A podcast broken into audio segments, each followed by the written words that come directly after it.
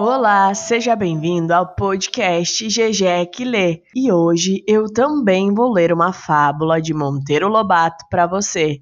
E aí, partiu para a história? A Rã Sábia, fábula de Monteiro Lobato.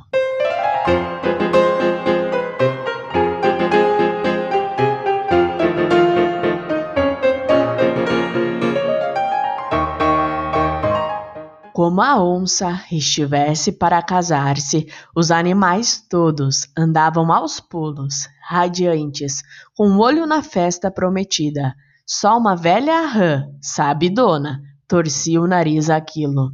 O marreco observou-lhe o trejeito e disse: Grande enjoada! Que cara feia é essa quando todos nós pinoteamos alegres no antigozo do festão? Por um motivo muito simples, respondeu a rã. Porque nós, como vivemos quietas, a filosofar, sabemos muito da vida enxergamos mais longe do que vocês.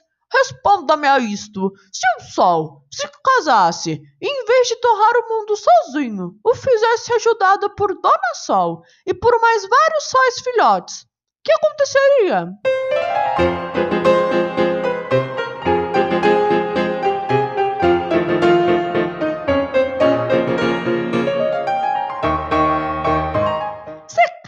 Secavam-se todas as águas, está claro.